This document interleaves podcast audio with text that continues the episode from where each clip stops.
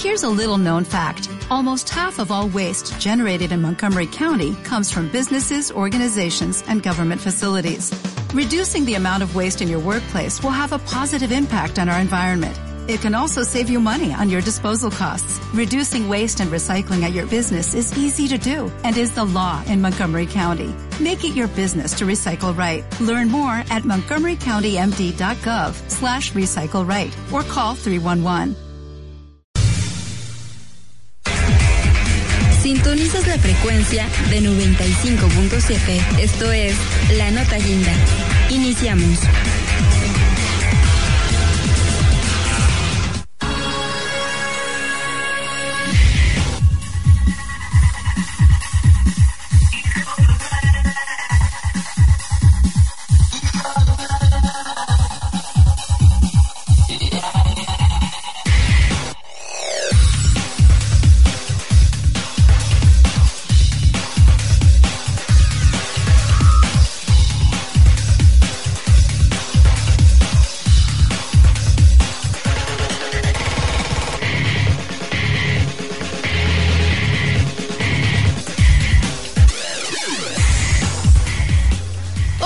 Muy, muy buenos días, 8, 4 de la mañana. Muchísimas gracias por acompañarnos en este espacio de la Nota Guinda, como todos los días, de lunes a viernes, de 8 a 9. Te tenemos toda la información lista de lo que sucede aquí, en esta casa de estudios en el Instituto Politécnico Nacional y obviamente la comunidad politécnica y todos ustedes radioescuchas serán partícipes de eh, eventos, de eh, programas académicos, de todo el desarrollo de ciencia y tecnología, de toda la innovación que se hace en el IPN, poniendo la técnica al servicio de la patria que es en beneficio de todos nosotros, de toda la sociedad. Así que bueno, te agradecemos infinitamente que nos acompañes el día de hoy, a todos aquellos que están regresando de vacaciones, a todos los pequeñitos que seguramente tienen un poco de sueño porque durmieron a lo mejor muy tarde durante las vacaciones. Les deseamos que tengan un excelente inicio de día y recuerden que bueno, siempre además que van a aprender en la escuela, pues van a divertirse también y convivir con sus amigos en la escuela, jugar, aprender de todo un poco. Y para todos los papás que bueno, están iniciando también labores con sus pequeñitos, les deseamos que tengan un excelente inicio de día y por supuesto un muy buen camino a donde quiera que se dirijan. Te recordamos medios de contacto, teléfono en cabina 56 24 20 12, Facebook y Facebook nos puedes encontrar como Nota Guinda, como nota escribir una nota y guinda del color guinda del Politécnico. Muchísimas gracias a todos aquellos que nos dejan mensajes, publicaciones, a todos aquellos que comparten y le dan like a nuestras publicaciones. La idea es difundir todo lo que se hace dentro de esta casa de estudios que pueda servirle a alguien en, en particular y bueno, es poner justamente la técnica al servicio de la patria y difundir todo esto a través de este programa radiofónico. Y también te recuerdo que puedes escucharnos y sintonizarnos en tu computadora si no tienes un aparato de radio a la mano en la página www.radio.ipn.mx o bien también puedes bajar una aplicación gratuita a tu teléfono plataforma Android como Radio IPN también la encuentras y nos puedes sintonizar también vía tu celular. Para que no te quedes sin escucharnos pues hay diferentes formas iTunes página web y también mediante una aplicación móvil. Y bueno te presento al equipo de producción el día de hoy se encuentra en cabina en controles técnicos Irán Caballero y también lo tendremos en un momento más en la segunda media hora en las efemérides del día. También se encuentra con nosotros Miguel Fragoso en asistencia de producción y eh, controles técnicos también en este programa de Nota Guinda. Mi nombre, Nancy Galicia, 8.6 de la mañana. Y ah, bueno, no te pierdas la segunda media hora, como sabes, como todos los lunes tenemos a la maestra Ed Valer, pero también te vamos a dar información de eventos que puedes realizar este fin de semana para tus pequeñitos por el Día del Niño. Ya se acerca el Día del Niño, entonces tienes que agendar también las actividades del fin de semana y también el reciclatrón que se tiene aquí en Culhuacán este fin de semana también. Así que bueno, esto entre mucha otra información y ya tenemos aquí en línea telefónica como todos los lunes siempre de gala y siempre nos da una enorme de verdad un enorme gusto tenerla. Es la maestra Odette Baller, gran matemática y gran violinista también, que eh, en cada concierto de la Orquesta Sinfónica del Instituto Politécnico Nacional, ella da sus charlas didácticas con una hora de antelación y es un poco de estos temas que habla, que los, eh, pues, eh, que, que, en forma muy amena y entretenida aprendemos, todo, conjunta temas con ciencia y tecnología y también con música. Así que bueno, ya la tenemos en línea. Muchísimas gracias, maestra. Muy buen día. Muy buenos días, Nancy, y a todos los que nos hacen el favor de prestarnos su atención, así como al equipo de producción. Pues yo aquí ya lista, tú me dices. Adelante, maestra, muchísimas gracias.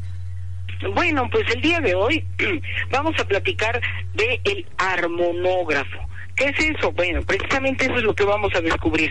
Mira, y, y para empezar, nada mejor que platicarte de dos señores que fueron ambos grandes eh, físicos matemáticos y que tienen que ver finalmente en la construcción de este lindo aparatito. En primer lugar, te platicaré de Hugh Blackburn, que es un matemático, es un físico importante, nacido en Escocia y por lo tanto él acude a la Academia de Edimburgo y ahí eh, es eh, galardonado, ¿sí? por Lord Kelvin, que era la persona más brillante de la ciencia en Escocia en estos años. ¿De qué años estoy hablando? Él, eh, este hombre nace en 1823 y muere en 1909.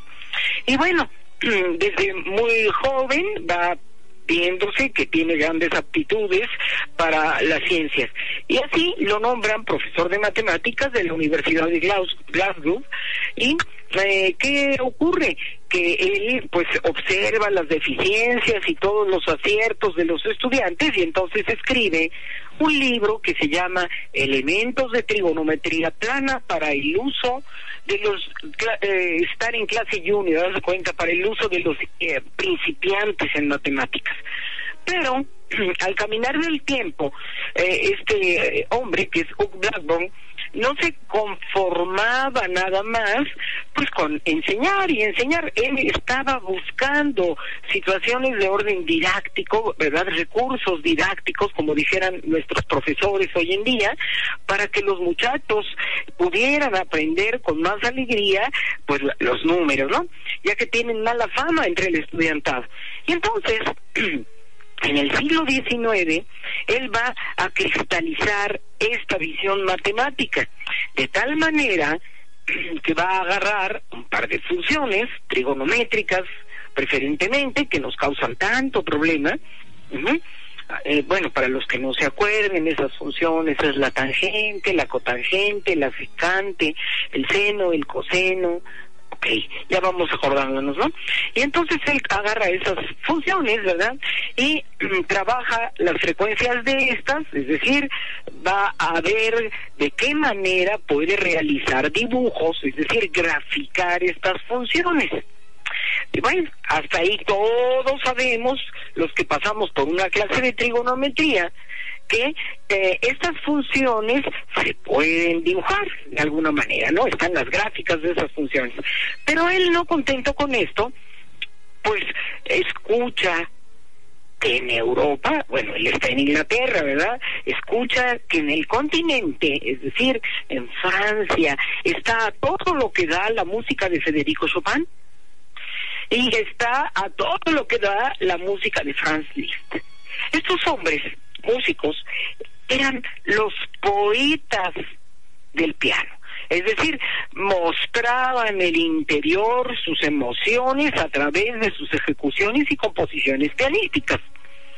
Pero uno en especial, Federico Chopin, está ligado sentimentalmente a una mujer eh, que se llama Aurora Dupin y que tiene que cambiarse el nombre y hacerse la que es un señor, George Sand, para poder eh, figurar en la Sociedad de Artes y Ciencias de Europa, porque hay que recordar que las mujeres pues estaban diseñadas según la óptica del tiempo para estar en su hogar teniendo muchos hijos y cocinando muy sabroso. Bueno, entonces él está inspirado porque en una tertulia una tertulia, era una reunión en una casa de nobles donde se platicaba de ciencias, se recitaban poemas, se escuchaba música. Tiene un breve intercambio con Federico Chopin y Federico Chopin él era un hombre mega romántico y entonces él está viendo, tira una piedra sobre el agua y ve cómo las ondas. Si te has dado cuenta, Nancy, ¿no? Cuando nosotros agarramos una piedra y la aventamos en un charco o la aventamos en un riachuelo, en un lago, cómo se expanden las, ondas. y es maravilloso, ¿no? Ver, ver todo eso, estar en el contacto de la naturaleza. Así es, maestro. Y entonces Blackmore dice, ah, caramba, qué bonito sería, ¿verdad? Dibujar todo esto con números. Y hasta ahí se queda su entusiasmo. Él quiere entonces vincular la imagen y el sonido. Pero hasta ahí vamos bien.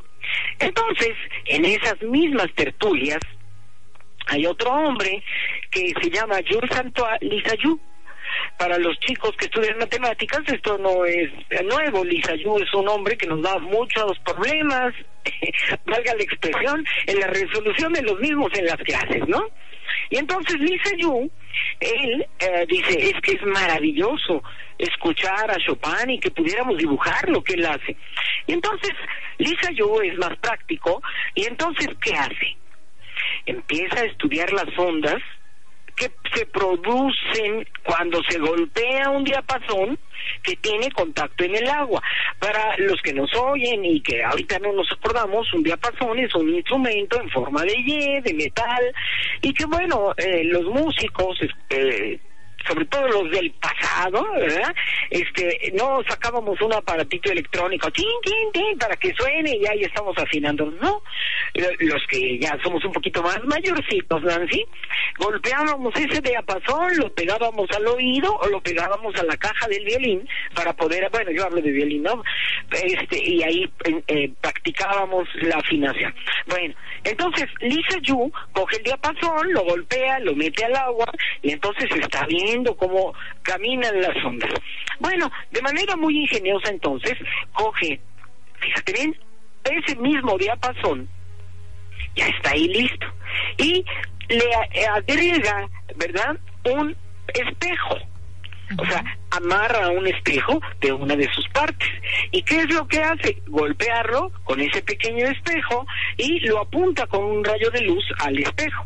Y entonces él ve cómo se, eh, el movimiento, cómo se refleja el rayo de luz en ese espejo. Pero entonces, él dice, no, vamos muy bien, pero necesitamos otra cosa. Entonces, él piensa en un plano cartesiano. Todos sabemos un plano cartesiano. Allá donde poníamos el eje, el eje de las X a la derecha y a la izquierda y el de las Y para arriba y para abajo, ¿no?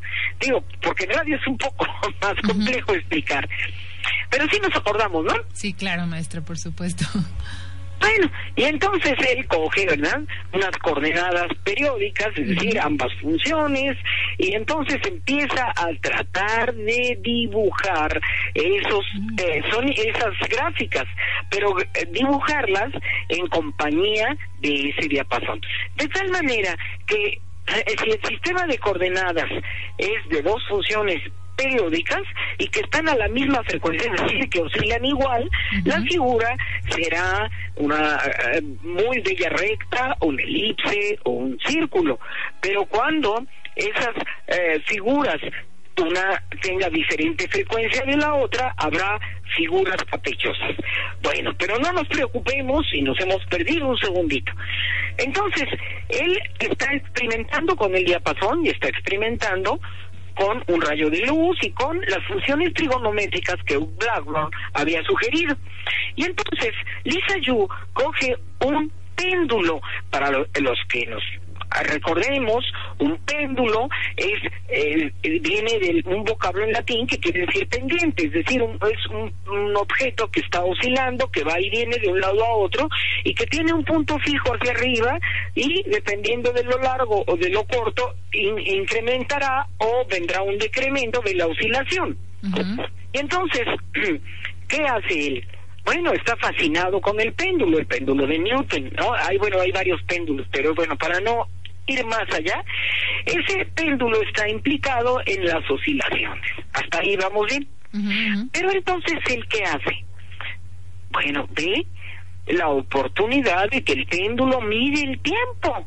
Ay, qué hermoso, ¿verdad? Cada, cada tin, tin, tin, tin, en los relojes.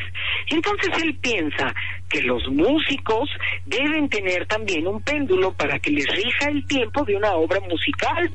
Porque no siempre hay un director que está agitándose de manera eh, tremenda al frente de una orquesta, no siempre al frente de un cuarteto, de un dueto, ¿no? Y entonces, el metrónomo es un instrumento pequeñito, ¿verdad? Que tiene un péndulo y que cada ir y venir, cada oscilación, nos va marcando a los músicos el tiempo correcto de la obra musical. Bueno, pues él va muy entusiasmado con esto. Y bueno, entonces dice, es hora de trabajar en algo mayor. Y entonces en la compañía de Hugh se reúnen con ambas ideas y finalmente se construye el armonógrafo. ¿Qué es el armonógrafo? Bueno, el armonógrafo es un aparato muy simpático que está formado por dos péndulos. Y estos péndulos están de una manera dispuesta de tal manera que uno, por decir algo, eh, tiene colgado un lápiz o un instrumentinta o cualquier cosa que nos sirva para escribir, ¿no? Y ese va a ir, haz de cuenta que va a ir de, de atrás y adelante, adelante y atrás, adelante y atrás. Ahí está el péndulo, ¿no? No se mueve. Pero al mismo tiempo va a haber otro péndulo eh, junto a este, que ese no va a ir ni adelante ni atrás, sino que ese va a ir de derecha a izquierda, de derecha a izquierda, y se van a combinar estos, estos dos péndulos, uno para adelante y atrás y el otro de derecha a izquierda. Hasta ahí vamos bien. Y el efecto combinado de estos péndulos va a dar un dibujo sobre el papel, porque el otro péndulo Sí, uno va a tener colgado un instrumento de escritura y el otro va a tener colgado un instrumento para escribir, es decir, papel, cartulina, cartón, lo que gusten. Entonces, ah, moviéndose estos, ¿qué es lo que va a ocurrir? Que van a dar unas hermosísimas figuras. Pero como le agradan tanto estas figuras, va a agregar un poco de, de salsa al asunto. El péndulo de la hoja que carga la hoja le va a mover un le va a imprimir a, ponerle un movimiento oscilatorio. Entonces vamos a imaginar Nancy que el papel empieza a dar vueltas sí a una frecuencia. Y el eh, otro instrumento que esté junto a él va a caminar de adelante para atrás, pero al mismo tiempo se está combinando un movimiento rotatorio y el oscilatorio. Y entonces, ¿qué ocurre? Que va a dar singulares figuras, pero recordando el entusiasmo de Federico Chopin, de ver esas ondas, de que Chopin quería ver dibujado ese sonido. Entonces, ¿qué van a hacer? Que van a ponerle a esos péndulos nada más ni nada menos, las frecuencias de las notas musicales, para que entonces se haga el sonido, se dibuje, si me explico, se haga una imagen del sonido. Ah, bueno, y las frecuencias de las notas, como de dónde las vamos a sacar. Bueno, hay que recordar, si nos imaginamos un teclado de piano, que tenemos las notas, las blanquitas, do, re, mi, fa, sol, la y si. Hasta ahí son siete notas, ¿no? Ajá. Pero arriba de esas siete notas, entre el do y el mi, hay dos negritas muy guapas. Entonces, siete y dos, nueve, ¿no? Ajá. Y en, en las otras notas tenemos tres negritas, ¿cierto? Ok. Entonces, si sumamos siete más dos más tres, tenemos doce. Entonces, aquí hay una cuenta fantástica. Nosotros sabemos, según la afinación belga, franco-belga, que la que se utiliza para afinar todas las orquestas del mundo y los grupos hoy en día, pues tiene 440 hercios. Pero como tenemos 12 notitas, 12 notitas, ahí las podemos ver gráficamente en el piano, para saber a qué frecuencias voy a ir poniendo cada uno de, eso, de esa oscilación de los péndulos, vamos a hacer una cuenta muy veloz, que es la raíz duodécima. ¿Por qué duodécima? Porque son 12 notas. O sea, valga la expresión, y es muy gracioso, en, una octava hay 12 notas, ¿cierto? bueno, suena así como chusco, pero hay 12. Entonces, es la raíz doceava de 2 elevado al número de las notas de eh, o sea, de semitonos de la nota la a la nota que andamos buscando. Y funciona como una recta numérica. Si busco notas de la para arriba, es decir, de la para la derecha, de la a notas más agudas, serán positivas. Pero si yo quiero de la a notas más graves de la hacia la izquierda, igualito que la recta numérica, consideraremos que son negativos. ¿Te acuerdas de la recta numérica, no? Entonces, para encontrar las frecuencias, siempre haremos eso. Sacaremos la raíz de duodécima, o sea, la raíz 12, doceava, de 2 elevado al número de semitonos. Y bueno, esto no, no tiene ninguna ciencia. Eh, de do a do, siempre no hay, hay dos lugares así críticos, de mi a fa y de si a do, que hay una menor distancia, que son semitonos, o sea, medio tono, y todo lo demás son tonos. Entonces es una cuestión de fracciones comunes. Un entero tiene dos medios, ¿no? Entonces, solo vamos a contar cuántas mitades hay entre una nota que busquemos y la nota que tenemos la. Y así sabremos, ¿no? a, a qué frecuencia vamos a poner justamente a oscilar estos temas. Y entonces, bueno, ¿esto qué, qué va a tener? Va a tener tal, pero tal éxito que eh, vamos a ver que eh, van a hacerse a cual más por todos lados se van a empezar a construir armonógrafos y estamos hablando del siglo XIX, ¿no? Finales del siglo XIX y ya después y empiezan a construirse por todos lados de manera que todo el mundo quiere ver dibujadas las vibraciones, ¿no? En concreto. Y entonces fascinan tanto a las damas que en Londres especialmente, donde estaba Blackboard, que es el padre del armonógrafo junto con Lisa Yu, hay una tienda, así como voy a comprar una tienda de jamón y de abarrotes, va a haber una tienda de armonógrafos portátiles, porque entonces a los viajes las damas victorianas, la gente noble iba a comprar un armonógrafo y se divertían viendo cómo estaban dándose las diferentes figuras. Y aquel que programaba las oscilaciones era el dueño del dibujo, lo firmaba y era una manera de andar conquistando el amor y el romance de las diferentes personas.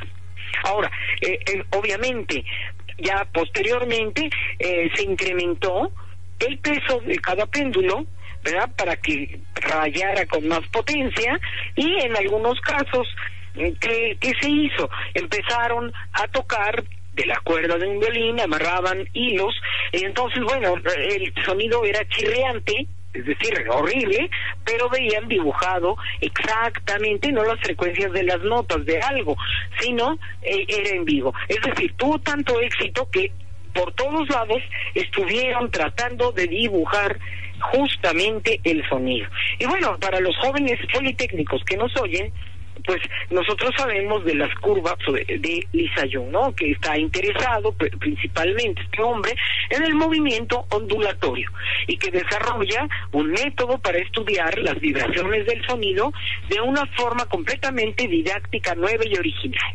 O sea, en concreto, Lisa Yu quiso ver el sonido, motivado obviamente por la música de Franz Liszt y por la música sobre y, el, intercambio de ideas con Federico Chopin.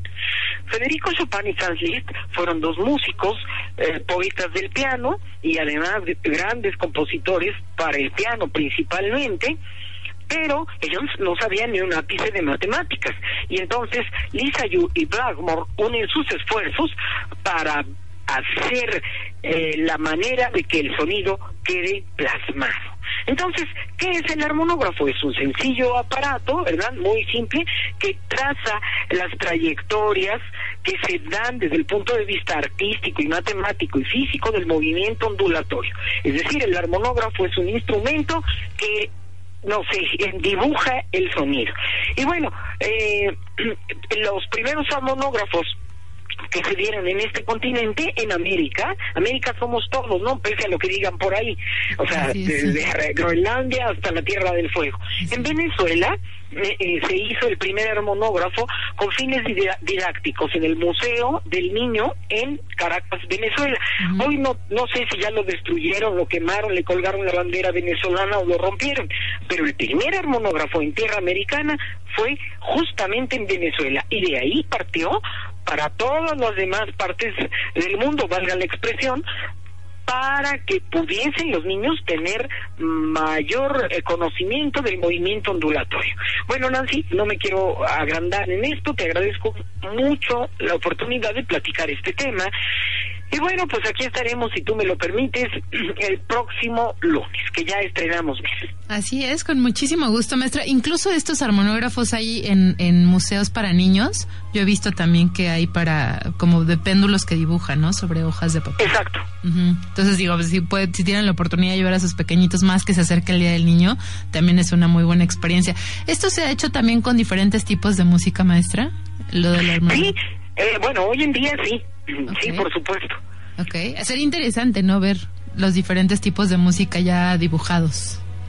Sí, exactamente. Es, es muy interesante y todavía, bueno, hasta, eh, hasta el presidente Chávez en Venezuela se hacían experimentos de todo de, todo tipo. Ahora, hay que recordar que Gustavo Dudamel, uno de los mejores directores del mundo, pues estaba al frente del sistema venezolano de aprendizaje de los niños de música. Pero al mismo tiempo, yo insisto, la, la música sola no, no existiría, con todo respeto, si no estuviera detrás de ella apuntalándola a la física y las matemáticas, ¿no? Entonces, el maestro Dudamel pues incrementa, ¿verdad? Eh, la aparición de los armonógrafos en este museo venezolano que hay un, había pues un, en el número de posibilidades para dibujar y para poner. Hoy en día, bueno, no lo sé, Venezuela es un país que está en crisis política, social, etcétera, etcétera, económica, y ya, ya no lo sé. Pero en realidad esto fue pues un parteaguas para invitar a los niños a participar, a tocar. Así es. Ok, pues muy interesante, maestra. Hoy aprendimos otra vez una cosa nueva. Le agradezco muchísimo por estas participaciones. Ya sabemos que es un armonógrafo, que incluso yo se lo había visto en estos museos de niños, pero no sabíamos bien a bien el nombre y qué es, qué es lo que era exactamente, ¿no? Mil gracias, maestra, como siempre, por estos temas tan interesantes como cada lunes y con muchísimo gusto le esperaremos el siguiente lunes con, con otro interesante tema. Mil gracias, maestra. Gracias, que tengan una excelente semana. Hasta luego. Hasta luego. La maestra Odette Valer estuvo con nosotros. Ella la pueden escuchar en estas charlas un poco más extensas en cada concierto de la Orquesta Sinfónica del IPN con una hora de antelación. De fondo estuvimos escuchando a Chopin y a Liszt en esta charla didáctica el día de hoy. Y bueno, vamos a un pequeñito corte de estación y volvemos con más aquí en Otaguinda.